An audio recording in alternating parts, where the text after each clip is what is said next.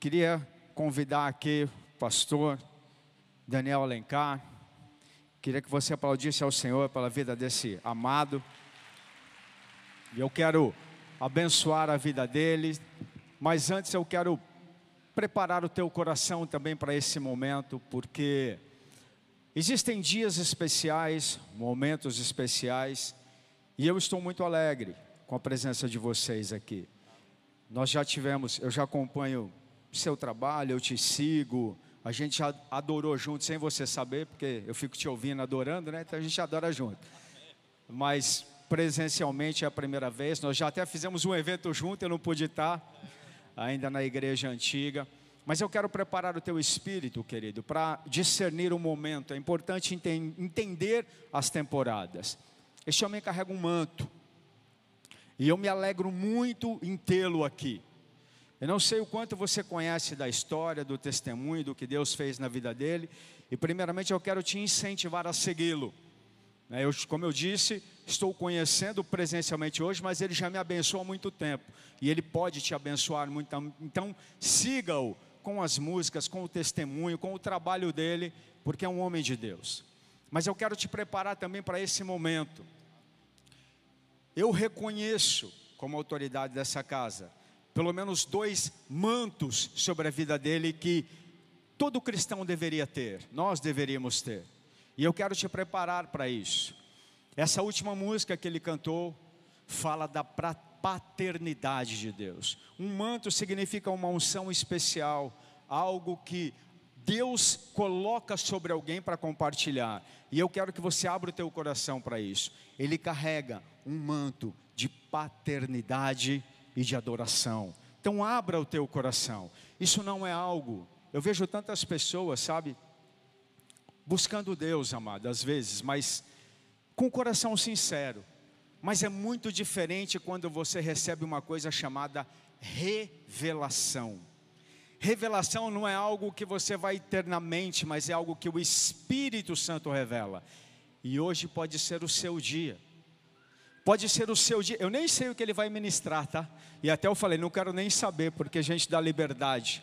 Mas eu sei o manto que está sobre ele. E por isso eu quero abrir o céu sobre esse lugar. Sobre você que está aqui e sobre você que nos assiste em casa.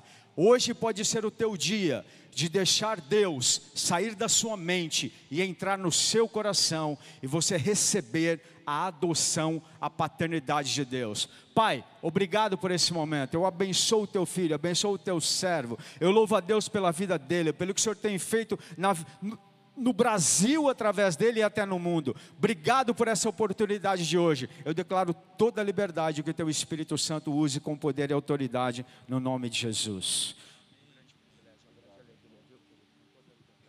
Obrigado, apóstolo, obrigado mesmo. Obrigado a novidade de vida. Vocês estão felizes com Jesus? Amém. A igreja está linda, viu? Parabéns, está muito maravilhoso. Já estou sonhando a gente fazer algumas coisas juntos aqui e que esse lugar esteja repleto de adoradores, de filhos de Deus. Amém. Cada dia mais. Glória a Deus. Ah, deixa eu te fazer uma pergunta. Você é alguém feliz? Você é feliz? Eu quero falar um pouquinho hoje sobre algo que constantemente eu preciso me lembrar. Eu preciso me lembrar de me alegrar no Senhor. O apóstolo Paulo, ele estava dentro de uma prisão. E ele estava tentando inspirar a igreja que estava vivendo em liberdade a viver uma, uma vida feliz. O apóstolo Paulo estava muito triste, ou perdão, a igreja estava muito triste, porque o seu apóstolo, o seu pastor estava preso. E Paulo, em Efésios capítulo 4, se você puder ler comigo, o verso 4, ele diz assim: ó, alegrem-se sempre no Senhor. Novamente eu direi: alegrem-se. Quando eu leio isso aqui, eu fico pensando como é que alguém que está há tanto tempo preso, comendo mal, sendo tratado mal, sendo humilhado, sendo açoitado, sendo ameaçado, ele estava no corredor da morte, ele sabia que a sua vida ia chegar ao fim muito em breve. E como é que alguém pode ter uma alegria tão grande dentro dele, a ponto de inspirar as pessoas que estão lá fora? Em nenhum momento nesse texto nós vamos ver Paulo reclamando, Paulo murmurando e Paulo dizendo: Por favor, orem por mim, eu já não suporto, eu já não aguento mais, a minha vida está muito difícil. E eu passei muito tempo meditando nessa palavra, sobre alegrar no Senhor. Novamente eu dou uma ordem para vocês: alegrem-se no Senhor. E eu acredito que alegrar-se no Senhor é uma convicção de que Deus está no controle da sua vida. Quem está comigo aqui? Deus está no controle da sua vida. Então, quando você tem a convicção de que Deus está no controle da sua vida, você tem uma outra convicção, que é que nada está acontecendo por acaso. Em nenhum momento Deus esqueceu de você, e Ele vai usar qualquer situação que você esteja passando, mesmo ela sendo uma situação muito difícil, para a glória dEle. E aí você consegue estar alegre nessa convicção em que a sua vida está nas mãos de Jesus. Sabe, é aquela mesma convicção que José, quando encontrou com seus irmãos, depois de muitos anos que seus irmãos tinham traído ele, tinham vendido ele. A Bíblia mostra isso em Gênesis. José, agora o vice-presidente da nação mais importante do mundo, encontra na sua frente seus irmãos, aqueles que deveriam ter protegido ele, tinham vendido ele como escravo, tinham mentido para sua família, dito que, Moisés, que José tinha morrido. Anos depois, esse homem fala uma coisa tão linda, tão maravilhosa. Ele diz assim: Meus irmãos, olhem para mim, eu sou José, aqueles que vocês venderam como escravo. Os irmãos dele ficaram tremendo de medo. Eles não tinham a mínima noção que José tinha sobrevivido e agora tinha se tornado o homem mais importante do planeta, abaixo do Faraó. Como é que você se depara com alguém que você humilhou, traiu, mentiu, e agora aquela pessoa tem toda a autoridade? Se José fizesse assim, ó, seus irmãos seriam assassinados. E ele diz assim: Não se preocupem, porque vocês não são culpados de terem me mandado para o Egito. Na verdade, Deus usou vocês para me mandar na frente de vocês, para que eu pudesse conhecer a cultura do Egito, o jeito do Egito é, se mover. E agora, quando veio essa fome sobre a terra, eu vou poder proteger a minha família, eu vou poder guardar a minha casa, guardar a minha família. Peraí, mas ele não tinha sido humilhado pelos irmãos? Ele não tinha sido é, é, é, abandonado pelos irmãos, vendido pelos irmãos? Por que agora ele está perdoando os irmãos tão facilmente? Porque ele entendeu que tudo era um propósito de Deus para a sua vida.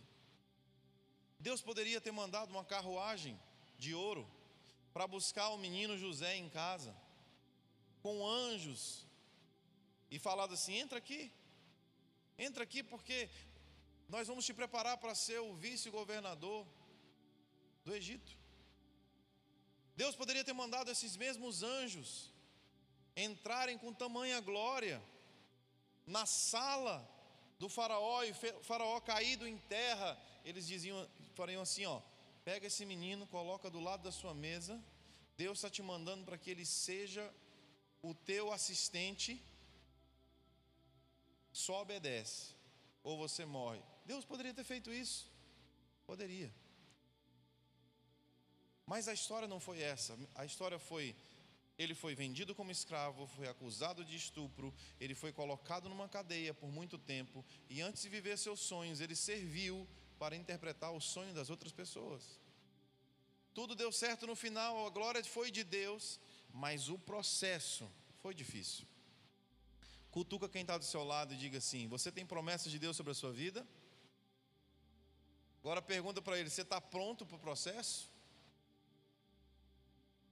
Irmãos, a verdade é que a história está guardando muitas coisas que nós vamos viver. Um dia Deus disse para mim assim, Daniel, quero te fazer um convite. E eu disse, eu quero dizer sim, nem sei o que, que é, Deus. Um convite de Deus eu quero para mim. E o Senhor estava respondendo a minha oração de se revelar a mim como um, um pai. Eu quero conhecer teu coração paterno, Senhor. Eu quero também manifestar o seu amor de pai para outras pessoas. Sabe, irmãos, Deus poderia também ter mandado um anjo para me dar aula de teologia. Deus poderia ter mandado, sei lá, coisas sobrenaturais. Sabe quem foi que Deus mandou? Deus me deu o maior presente que eu poderia receber, a minha filha Laila, que hoje tem 10 anos de idade. Ela tem paralisia cerebral. A minha, a minha filha ainda, porque nós cremos no milagre, ela ainda não fala, mas ela vai falar. Ela ainda não anda, mas ela vai andar. E muitas e muitas vezes eu cuidando da minha filha, que precisa tanto de cuidado, fazendo higiene pessoal da minha filha, levando ela para a escola, empurrando até a salinha de aula numa cadeira de rodas. Nesse processo doído, difícil, de uma pergunta tão grande: por que Deus? Você permite isso? Nesse processo, eu tenho conhecido o coração paterno de Deus. Eu tenho conhecido o coração paterno de Deus. Deus nos deu outro presente lindo, o nome dele é Éden, tem três aninhos de idade. Ele já é baterista e também já é profissional em montar pista de Hot Wheels. Essa é a profissão dele. E todos os dias nós temos brincar junto de Hot Wheels. O Éden também foi um milagre. A minha filha nasceu de 26 semanas, pesando 825 gramas. Depois de anos pesquisando, orando e pedindo o sinal de Deus, buscando um tratamento para ter um outro filho, Deus usou muitas pessoas para trazer confirmação e também trouxe uma médica muito especial nas nossas vidas, lá em Florianópolis. E ela traçou um plano. Ela disse: se vocês concordarem, pelo menos até o sétimo mês de gestação nós vamos. E a minha esposa, que é uma guerreira, Espero que um dia eu possa trazer aqui para que vocês possam conhecê-la. Ela arriscou a sua própria vida. E ali meu filho nasceu de 29 semanas, ela quase morreu de eclâmpsia. Ele nasceu com 1 kg 150, já respirando, já chorando. E depois de dois meses ele não precisou de nada, de nenhum tratamento. Ele simplesmente foi para casa firme e forte. E está aí, talvez o chamado dele seja alpinista alguma coisa assim, pulando pela casa e brincando com muita energia. E está lá. Por que que na nossa vida não poderia ser tão simples? Não poderia ter sido uma forma mais tranquila? Quero um filho, Senhor, vamos lá, fazemos o filho. Mas Deus escolheu nos submeter como família a um processo, e esse processo tem abençoado muitas pessoas. Irmãos, muitas vezes meu coração está aflito, angustiado. Você sabe por que nós estamos em Fortaleza? Nós estamos em Fortaleza porque na quarta-feira minha filha vai fazer uma cirurgia nos pés.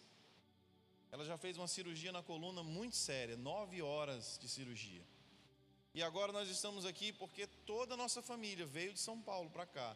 Nós confiamos num homem que Deus vai usar aqui, chamado Doutor Davi, o melhor cara que nós conhecemos na área de, de... esqueci agora o que, que ele é importante. Meu Deus, olha que vergonha. Ortopedia infantil.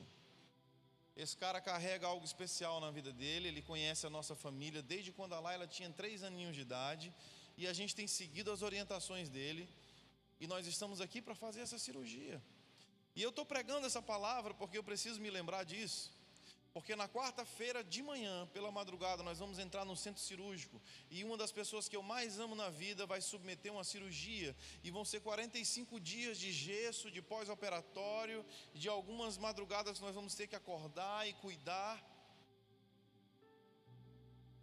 A alegria está no Senhor que tem o controle da sua história nas mãos dele. A alegria está no cuidado, na proteção de Deus, nas maravilhas que Ele faz, mesmo que o processo seja tão difícil. E o apóstolo Paulo, ele está me inspirando aqui, é como se ele fosse um mentor, olhando para mim, dizendo: Daniel, você está me vendo nessa prisão, alegra-te no Senhor. Eu estou feliz, mesmo sabendo que a minha cabeça vai ser cortada daqui a algum tempo. Alegra-te no Senhor, alegra-te no Senhor, alegra-te no Senhor. Você pode levantar as suas mãos e dizer: Eu quero que a minha alegria seja algo que ninguém poderá roubar. A minha alegria não vem das coisas de fora, mas a minha alegria vem de dentro. Você pode dizer amém? Você pode aplaudir a Jesus por isso?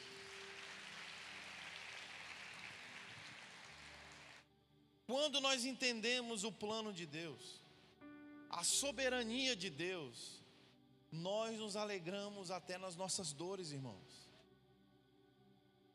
Como é que o apóstolo Tiago estava escrevendo assim?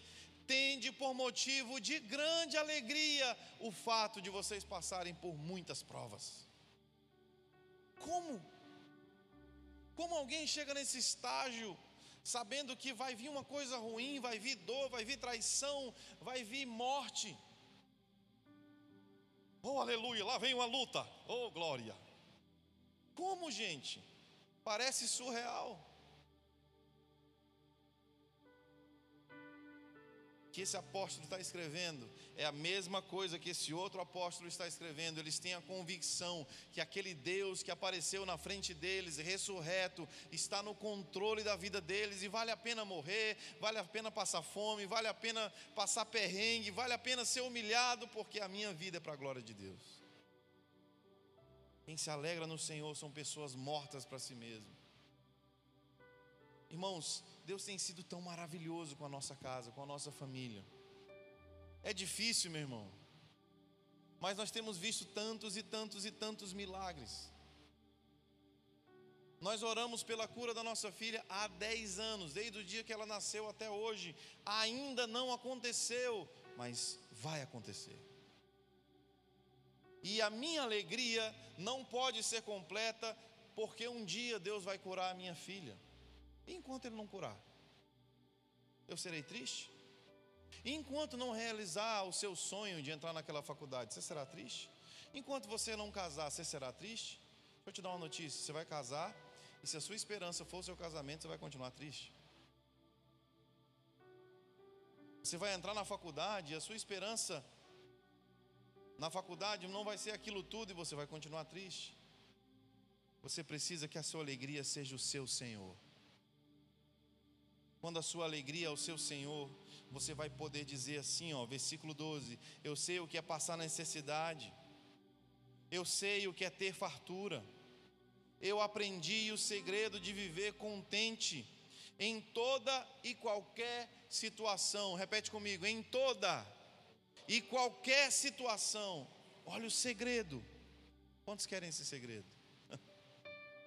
Eu aprendi o segredo de viver contente em toda e em qualquer situação, seja bem alimentado, seja passando fome, tendo muito ou passando necessidade, porque eu posso todas as coisas naquele que me fortalece. A igreja brasileira ela tem distorcido o real sentido disso. Como se tudo posso fosse uma porta aberta para que você pudesse praticar qualquer tipo de coisa.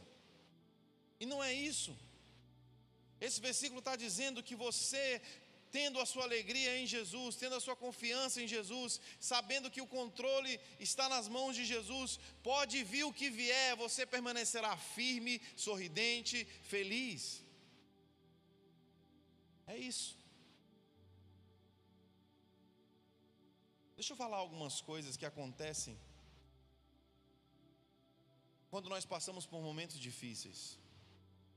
O apóstolo Paulo, no versículo 5, ele diz assim: ó, seja a amabilidade de vocês conhecida por todos, porque perto está o Senhor. O que, que é amabilidade? Capacidade de amar as pessoas, capacidade de resplandecer o amor para outras pessoas. Irmãos, nós temos aprendido como família que quando nós passamos pelos momentos mais difíceis, é a melhor hora de abençoar alguém, é a melhor hora de orar por alguém, é a melhor hora de ofertar, é a melhor hora de dar um conselho, é uma melhor hora de amar. E esse mundo vai dizer assim para você: se feche nas suas necessidades, seja a sua prioridade, afinal de contas, meu amigo, você está precisando de oração. Você está precisando de um conselho, você está precisando de dinheiro, você está precisando de graça de Deus sobre a sua vida. Não dá tempo de amar outras pessoas, porque a minha necessidade é tão grande, é tão grande, é tão grande. O apóstolo Paulo está dizendo: cuidado com a tristeza. Quando você perde a sua alegria no Senhor, você começa a cair em desespero e você começa a se fechar para amar outras pessoas. Irmãos, nós como família lá em casa, nós poderíamos ser os primeiros a dizer: não dá para investir financeiramente em missões. A última vez que nós fizemos a conta de tudo que nós gastamos com a, o tratamento da nossa filha mensal, eu parei de fazer a conta, porque é inacreditável. Eu disse assim: se a gente continuar fazendo conta, a gente não dorme, vamos descansar. Deus vai prover. E quantas vezes eu vi a minha filha precisando de uma cirurgia na coluna caríssima. E eu chego em casa e eu vejo a casa cheia de doações, de roupas, e, e, e sapatos e bolsas femininas. Eu quase caí para trás e disse assim: Meu Deus do céu, minha esposa, no meio dessa tempestade, pegou o cartão de crédito e surtou. O que é isso? Meu amor, o que, é que você está fazendo?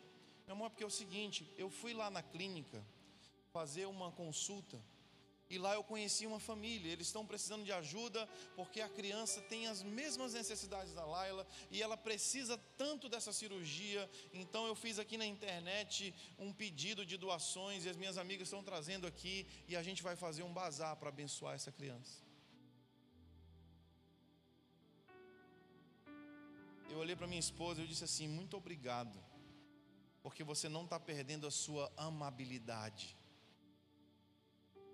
A luta, a dificuldade não está tirando de você a capacidade de amar. Deixa eu te falar uma coisa: se você está percebendo que a sua capacidade de amar as pessoas está diminuindo, volte para o Senhor. Volte para o Senhor. O filho de Deus, ele não consegue se conformar quando ele vê uma necessidade na frente dele. Irmãos, eu não estou dizendo que você precisa viver o tempo todo no imediatismo, que toda, toda pessoa que bate na janela do carro você tem que dar alguma coisa. Não é isso. Mas você sabe que, como filho de Deus, você é a resposta para essa geração. E você anda em constante oração, dizendo: Senhor, coloca no meu caminho as pessoas certas. E você saberá que é hora de você fazer alguma coisa. Eu lembro que a, a, a minha filha, ela estava na UTI, neonatal. Minha esposa ficou 15 dias na UTI por causa da eclâmpsia. E da eclâmpsia pós-parto. E nós fomos conhecendo vários e vários e vários casos de outros pais que estavam ali desesperados. E o Espírito Santo começou a dizer: não perca a sua capacidade de amar. A sua filha está na UTI, eu estou cuidando dela, mas seja a esperança para outros pais. Irmãos, perco a conta de quantos pais nós oramos por eles, nós abraçamos, nós pregamos o Evangelho. No meio daquela loucura, em que minha filha lá, ela estava na UTI, recém-nascida. Eu vejo a minha esposa conversando com alguém. E minha esposa é essa pessoa que sempre está disposta a amar alguém. Ela está conversando com alguém, conversando com alguém e, e, e no telefone. E eu vejo a angústia dela querendo ajudar. Minha filha já está quase há três meses na UTI. E o que acontece é o seguinte: uma mãe recebeu a notícia que o seu filho tinha morrido na UTI. E essa mãe era muito pobre, ela morava numa cidade do interior do Maranhão. Nós morávamos no interior do Maranhão, em Imperatriz. E ela morava a 300 quilômetros daquela cidade. E nós recebemos uma ligação no meio da noite, dizendo assim: Olha, aqui a, a enfermeira geral da UTI, vocês têm orado pela Vivi. A Vivi estava na UTI há mais de seis meses, ela não tinha capacidade de respirar. E todas as vezes que nós orávamos pela Laila, nós orávamos pela Vivi. E às vezes era tão automático, nós estávamos orando pela Vivi primeiro, depois a gente orava pela Laila. E eles falaram assim: Pastor Daniel, infelizmente a Vivi morreu. E a gente deu a notícia para a mãe dela. Sabe como nós conhecemos a mãe da Vivi? Nós perguntamos assim: quanto tempo essa criança está aqui? Seis meses. De quanto em quanto tempo essa criança recebe a, visita dos pais? Olha, a última vez foi há um mês atrás. Primeiro a gente ficou indignado. Como assim? Não, é porque não é que ele, a mãe não ama, é que ela não consegue vir. Ela é empregada doméstica numa cidade que fica a 300 quilômetros aqui. Ela não tem dinheiro para vir, irmãos. Na hora a minha esposa falou assim: Amor, eu quero ofertar para que essa mulher possa vir toda semana ver o filho. A gente fez as contas, as contas não davam. Mas nós não podemos perder a nossa capacidade de amar no dia da angústia. Vamos pagar. E aquela mulher começou a vir toda semana visitar a sua filha na UTI. E nós conhecemos aquela menina, 22 anos. Já tinha mais dois filhos. Não conseguia vir porque tinha que trabalhar e sustentar os outros filhos. Começamos ali um relacionamento. Aconteceu que a Vivi morreu. E lembraram de nós, nos ligaram em plena madrugada, dizendo assim: Daniel e Camila, vocês podem ajudar? É que a mãe da Vivi está aqui. E ela está insistindo para levar a filha dela no colo, 300 quilômetros dentro de uma ambulância da prefeitura. Porque ela não tem dinheiro para comprar o caixão. Mas é o seguinte: a Vivi morreu de infecção hospitalar e a gente não está conseguindo explicar para ela que ela precisa ser embalsamada para ela poder fazer essa viagem, porque ela não tem condições, ela pode contaminar muitas pessoas. E a minha filha ainda na UTI. Vamos lá, eu peguei o carro. Uma coisa difícil na minha vida foi pegar aquela mãe, ir para uma funerária, escolher um caixão e eu disse: pague, por favor, por todos os serviços funerários que essa criança precisa. Abençoamos ela. E a minha esposa lá, na UTI, esperando a minha filha, ainda. Fiz tudo isso, eu, não sabia o que, é que eu ia falar para essa menina. E a gente sozinho no carro, eu parei no estacionamento e olhei para ela e o que eu tinha no bolso ainda, eu acho que eram uns 200 reais. Peguei no bolso e dei para ela. Ela falou: Não, não pastor, não faz isso. Eu não tenho como te pagar, é muito dinheiro para mim. Eu falei, eu estou te abençoando. Isso aqui é o cuidado de Deus sobre a sua casa, é o cuidado de Deus sobre a sua família. E ali mesmo, aquela garota entregou a vida para Jesus no estacionamento. E ela subiu até o apartamento onde a minha esposa estava aguardando a saída da minha filha. E lá ela confirmou a sua decisão por Jesus, e minha esposa orou por ela, e nós dissemos: procura uma igreja na sua, na sua cidade. Irmãos, para a glória de Deus, alguns meses depois, eu recebo uma mensagem de texto no meu celular, dizendo assim: Oi, Pastor Daniel, aqui é a mãe da Vivi. Eu só quero dizer muito obrigado. Eu estou feliz com Jesus. Eu estou servindo Jesus. Meus irmãos, eu não estou querendo parecer um super-herói aqui, dizer para você, viva o meu estilo de vida. Meu irmão, não tem nada sobre nós, é tudo sobre a força do Espírito Santo que está dentro da gente. Porque muitas vezes Eu pensei assim: por que é que eu vou pegar o meu carro de madrugada e comprar um caixão para outra criança, sendo que eu não estou com a minha despesa paga do hospital onde minha filha está? Quando você abençoa no momento da necessidade, parece que há um destravar na sua vida. Naquela mesma noite, nós recebemos a nossa filha que saiu da, da UTI e foi para o quarto e ela já podia ir para casa. Parece que existe uma aceleração de Deus. Quando eu saio da minha angústia, quando eu saio do meu problema, quando eu saio do meu casulo e eu começo a abençoar as pessoas. Olhe para alguém e diga assim: nunca perca a sua capacidade de amar as pessoas. Mesmo que você esteja passando o pior momento da sua vida, não perca a sua capacidade de amar, porque perto está o Senhor, meus irmãos. Vocês estão comigo?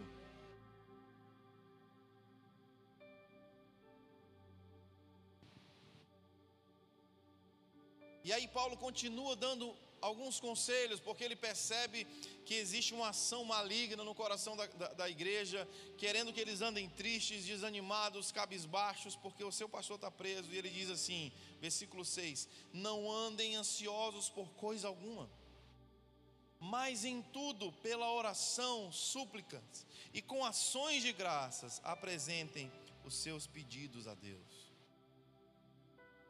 O que Paulo está dizendo é: existe um lugar onde você consegue sair da ansiedade. O que é ansiedade? É a preocupação excessiva com o futuro.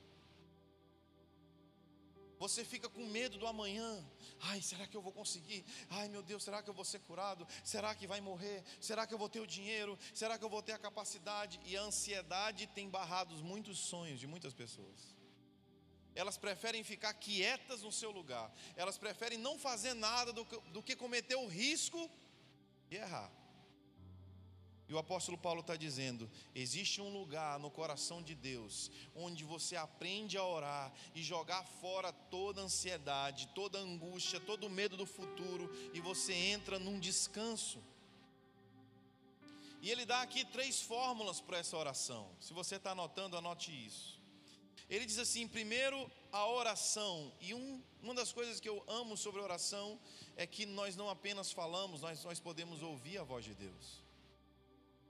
A oração é onde eu posso colocar para fora os meus sentimentos, mas é onde eu preciso ouvir o que Deus quer falar comigo. Oração também é um tempo onde você se dedica a adorar a Deus.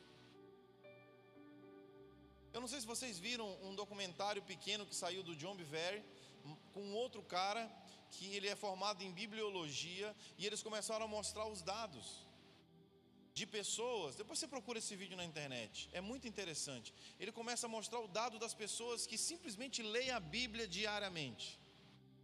O índice de depressão cai, o índice de ansiedade cai, né? A síndrome de pânico cai simplesmente porque o cara está lendo a Bíblia. Agora, quando a pessoa tem uma vida de oração, adoração e medita na palavra, o índice vai muito lá embaixo porque a palavra de Deus renova o nosso coração. Então, meus irmãos, uma das coisas que Satanás quer fazer nesses dias é que você ande ansioso, você ande é, tão preocupado com seu amanhã, que você fique dependente das pessoas. Ei, ora por mim. Ei, ei, me abençoa. Ei, me dá uma oferta. Ei, olha, eu preciso de um conselho. Ah, eu preciso que alguém ore por mim. Não. O apóstolo Paulo está dizendo assim: vai para o lugar de oração se apresenta ao seu Deus com oração e com súplicas. Súplicas também é intercessão por outras pessoas. Quando você tem a prática de suplicar a Deus, não apenas por você, mas orar por outros. Gente, é impressionante. É impressionante quando você, depois de um tempo de uma adoração, de meditação na palavra, ali de manhã, eu te aconselho que seja de manhã um grande homem de Deus disse que aquele que se esquece de Deus pela manhã, dificilmente encontrará Deus no restante do seu dia. Separa um momento onde você vai estar na presença de Deus, orando, adorando, e antes de orar por você mesmo, experimente isso. Tenha uma lista de oração. Senhor, abençoa meu pai, abençoa minha mãe, abençoa meu tio, abençoa meu colega de escola, eu abençoo essa pessoa que está lá no hospital, eu abençoo essa pessoa, essa pessoa. Você vai ver como as respostas das suas orações vão ser impulsionadas. Quando você se torna um intercessor ao invés de um pedidor. Quando você se torna um agente de transformação pelas suas orações. Olha o outro conteúdo desse tempo a sós com Deus, ação, ação de graça. E com ação de graça, apresente os seus pedidos a Deus. Deixa eu te lembrar o que, é que a ação de graças é capaz de fazer. Quando se lembram da primeira multiplicação dos pães? Jesus tinha cinco mil pessoas, pelo menos, fora mulheres e crianças. Dizem então que o número passava de sete mil. Tá? As pessoas estavam acostumadas a virem ouvir Jesus e ter um banquete para todo mundo, não é verdade? Mas naquele dia não teve banquete. Deixa eu te falar, tinham pessoas que tinham caminhado dois dias, três dias, quatro dias, um dia para ouvir Jesus. Você acha mesmo que essas pessoas andando com as suas mulheres e seus filhos não tinham levado nada para comer? É lógico, tinha uma mochilinha ali com alguma comida, algum pão, algum, algum pedaço de peixe, alguma água. Mas você lembra o que, que acontece? Os discípulos de Jesus chegam para ele e dizem assim: Ô mestre, e aí? O povo está esperando a comida. Jesus diz: Procura alguém então aí, ó, na multidão, que tenha alguma coisa para compartilhar. Preste atenção nisso. Irmãos, quando eles começam a gritar: Olha pessoal, hoje vai ser diferente, viu? Hoje o mestre não vai oferecer um banquete, mas ele quer que a gente compartilhe. Então, se tem alguém aí que trouxe algum, alguma comida, traz aqui para a gente. E a gente vai distribuir por todo mundo. Na hora eu começo a ver um pai, mão de vaca, olhando para a mulher e diz assim: mulher, esconde tudo aí, porque hoje não vai rolar milagre, não. Guarda, guarda, guarda. Vamos guardar para nós. Recessão. Vamos reter. E talvez um garotinho está escutando aquilo sem um pai ver. Pega os cinco pães. Eu gosto de imaginar essas coisas. E os peixinhos, e sai correndo lá para frente, e o pai vai, meu Deus do céu, já era. Está aqui, dá para Jesus. Jesus pega aquilo que é absolutamente insuficiente. Jesus pega aquilo que era um, uma gota no oceano em nenhum momento você vai ver Jesus falando assim: vai, multiplica agora, pelo poder, e blá blá blá blá blá blá. Não. Jesus faz uma coisa muito simples. A Bíblia diz que levantando para o céu e havendo dado, fala de novo, havendo dado graças.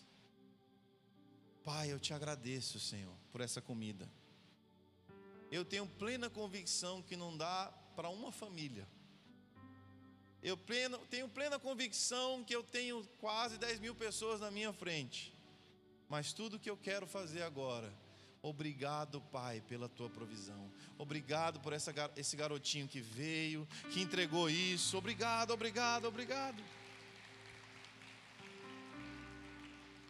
A gratidão é descanso.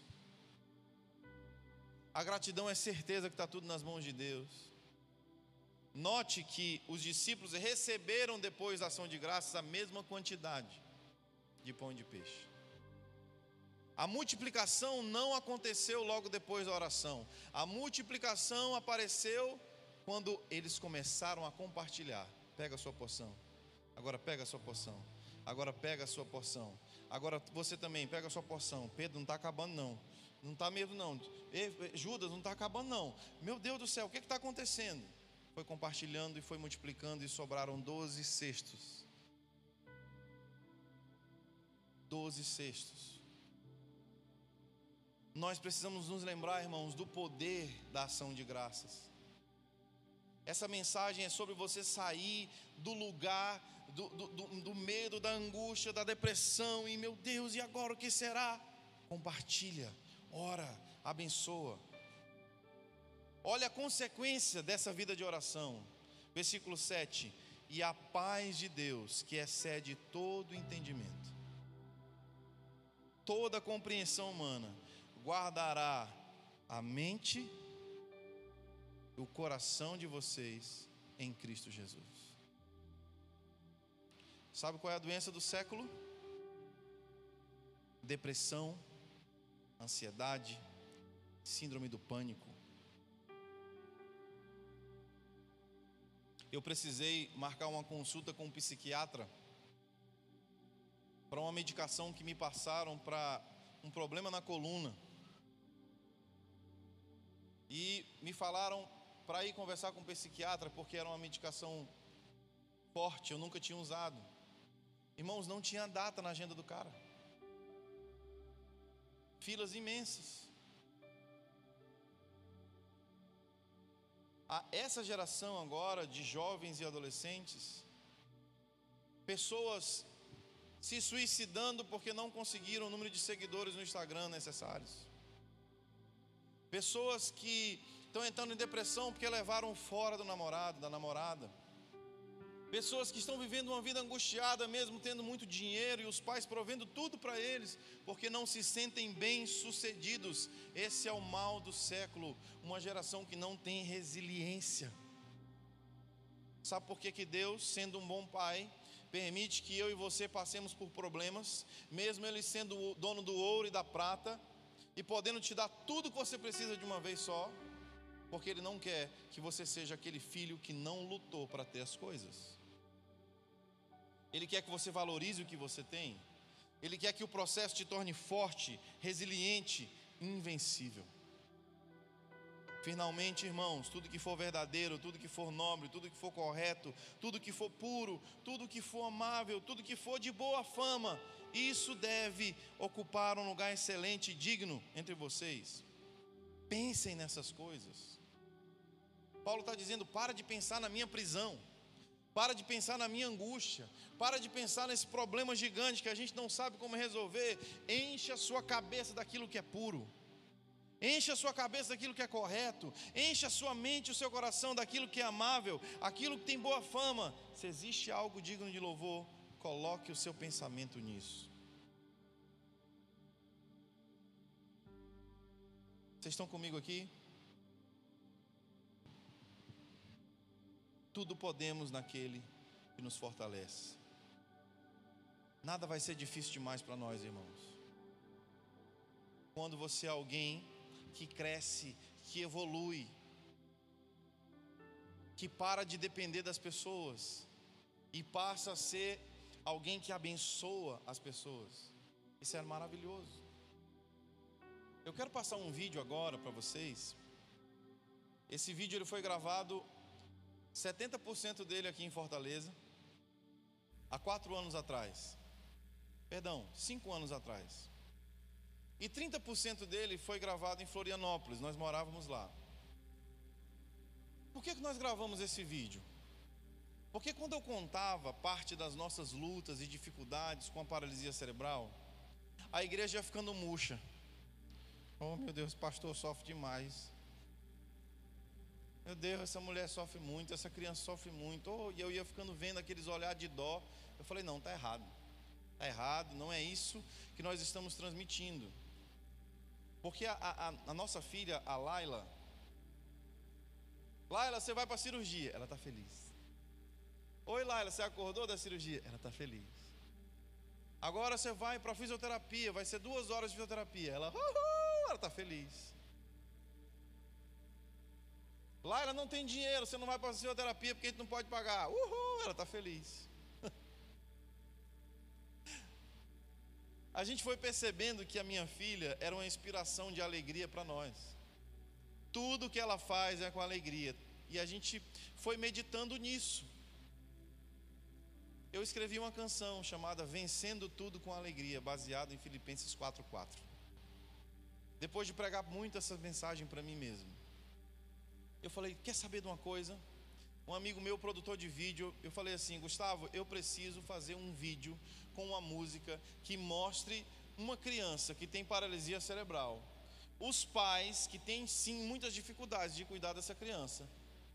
Mas a gente está vencendo tudo com alegria. Eu preciso inspirar a igreja. Eu preciso que a minha mensagem seja igual à mensagem do apóstolo Paulo. Não é uma mensagem que causa depressão mas uma mensagem que seja verdadeira, forte. Ele falou, cara, vamos fazer isso junto. Você compõe a música e eu faço o vídeo. E essa música foi escrita assim: eu peguei um papel e caneta, peguei o ukulele, que é o instrumento que a minha filha mais gosta, aquele instrumentinho havaiano. A gente toca aquilo toda noite no culto doméstico, sabe? Virou a nossa prática antes de dormir todos os dias. A gente tem um momento em família onde a gente canta, onde a gente adora. O meu filho de três anos vai lá, pega uma bateria de brinquedo e começa a tocar. Só que ele quer que a gente cante Pedro, Tiago e João no barquinho umas cinco vezes ao mesmo tempo. Para depois que a gente canta qualquer outra coisa. Ele quer ser o, o, o, o líder do louvor, não tem jeito. Então o que você vai assistir é uma carta. A minha esposa compôs essa música junto comigo. Eu perguntei o que, que você gostaria de dizer para Laira no aniversário dela de 15 anos, de 5 anos. Meu Deus, falta ainda 5, calma. De 5 anos, ela disse: Eu quero dizer que é a força dela que me deixa mais forte. Eu quero dizer que o sorriso dela me enche de alegria. Eu quero dizer que essa criança me deixou mais doce, mais feliz. Aí eu peguei as minhas frases e fui escrevendo. E esse vídeo eu acho que dura 3 minutos e 40 segundos, alguma coisa assim. Ele está no YouTube também, no meu canal. Eu quero que você assista para que a gente possa caminhar para o final da mensagem. Amém? Vamos ficar de pé, gente, nos nossos lugares. É. Faz muito tempo que eu não passo esse vídeo é, numa pregação, mas eu preciso me lembrar disso.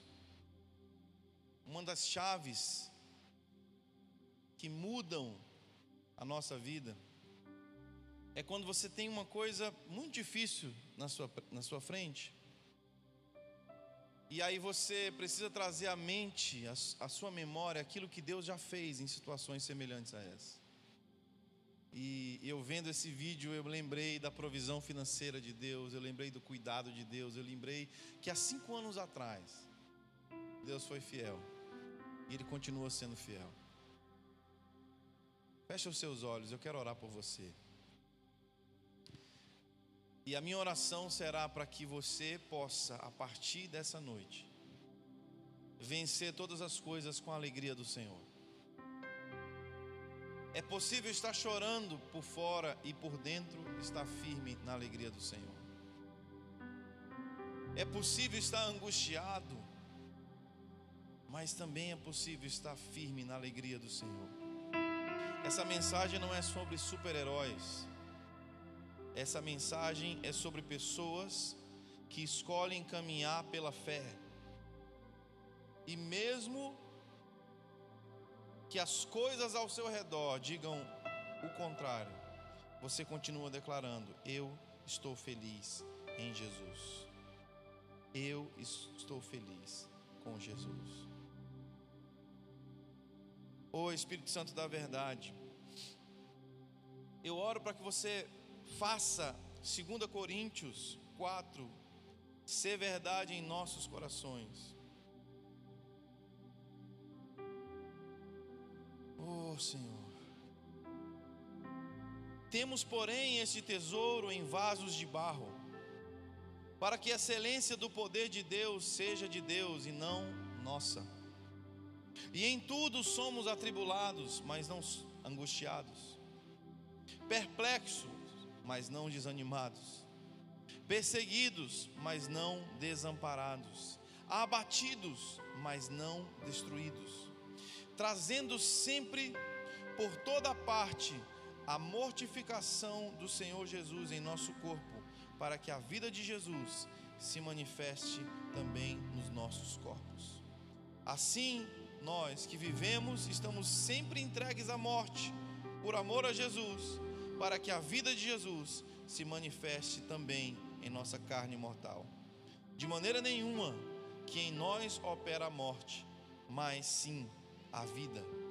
E temos, portanto, o mesmo espírito de fé, como está escrito: crie, por isso falei. Nós cremos também, por isso também falamos. Sabendo que o que ressuscitou a Jesus nos ressuscitará também em Jesus e nos apresentará convosco. Porque tudo isso é por amor a vós, para que a graça multiplicadora por meio de muitos, faça abundar a ação de graças para a glória de Deus. Por isso não desfalecemos, mas ainda que o nosso homem exterior se corrompa, o homem interior, contudo, se renova a cada dia. Porque a nossa leve e momentânea tribulação produz para nós um eterno peso de glória muito excelente. Aleluia. Levante as suas mãos diante do Senhor. Pai, eu oro pela novidade de vida. Eu oro por essa igreja, Senhor, que a cada dia cresce e se multiplica. Eu oro para que a alegria deles seja abundante. Eu oro para que essa comunidade onde eles escolheram plantar essa igreja, eu oro para que eles sejam totalmente é, abundantes em amar essa comunidade. Eu oro para que cada sonho, cada projeto que tu tem colocado no coração dessa liderança, ele possa ser infinitamente maior do que aquilo que eles têm pensado e sonhado. Porque tu és um Deus bom. Tu és um Deus maravilhoso. Tu és um Deus cheio de esperança.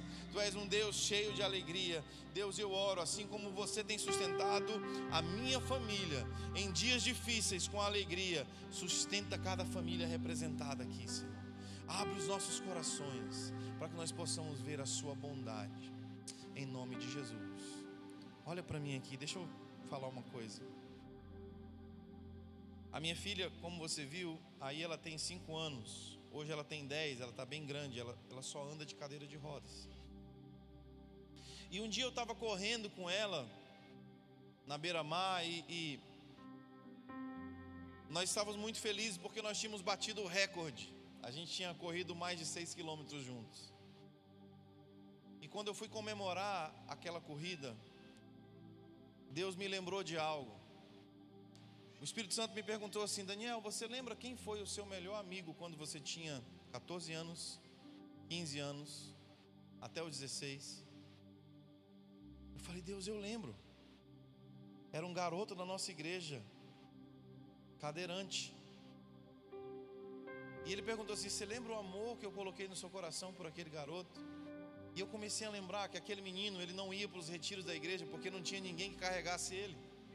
E eu me lembrei que eu ia lá, adolescente, juntava com outros adolescentes de 15 anos, e eu falava assim: esse cara precisa ir para o retiro. E a gente ia lá, pegava ele, colocava no ônibus, descia do ônibus, fazia ele participar das danças, fazia ele participar de, de, de, de ir na piscina junto com a gente.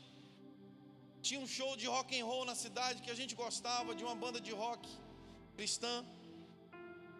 Aquele cara ia ficar em casa? Não, era gangue gospel. A gente ia lá, pegava ele, a gente cortava a cidade, podia ir de carro, mas a gente ia na cadeira de roda. Quantas vezes a gente colocava ele para cima, jogava ele para cima no meio do rock and roll? Aquele cara começou a dormir na minha casa de vez em quando. Final de semana após semana, depois dos cultos de jovens, a gente ia para lá porque de madrugada passava um, um programa chamado Clipe Gospel. Quem já assistiu? Quem é dessas antigas?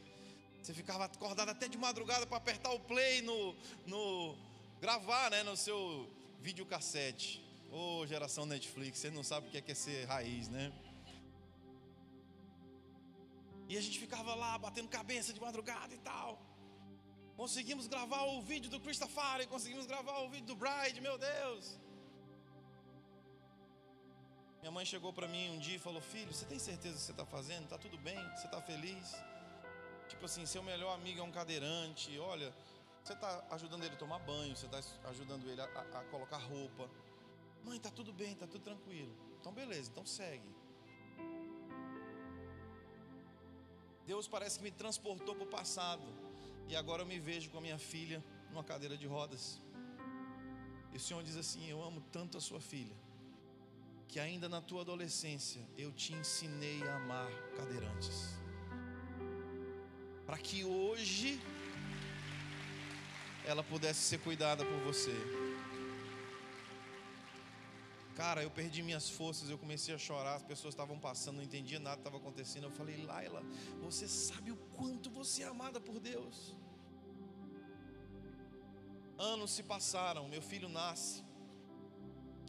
Ele aprende a andar e brincar e jogar bola. E agora a gente está em São Paulo. E a gente desce para brincar no parquinho. Eu estou lá empurrando a cadeira de rodas. E eu estou chorando assim porque eu já estou com saudade da minha família. Oh meu Deus, quatro dias que eu estou aqui sem eles. Eles chegam hoje à noite. Aleluia. E ele fala assim: Papai, eu, tu o que, menina? Eu, eu, a Lainha. Ele queria empurrar a Lailinha. E ele começou a correr empurrando a irmã dele. A irmã dele ria tanto. E eu olhei assim e disse: Meu Deus, você está preparando o meu filho para ser um homem incrível. Você está preparando ele para ser alguém que na geração dele vai levar amor para todos os lugares. Deus disse: Você está entendendo que não se trata de você? Você está entendendo que eu tenho o controle da tua vida em tuas, nas minhas mãos e eu estou vendo as gerações dos teus filhos, dos teus netos e a Laila será uma marca para todos eles.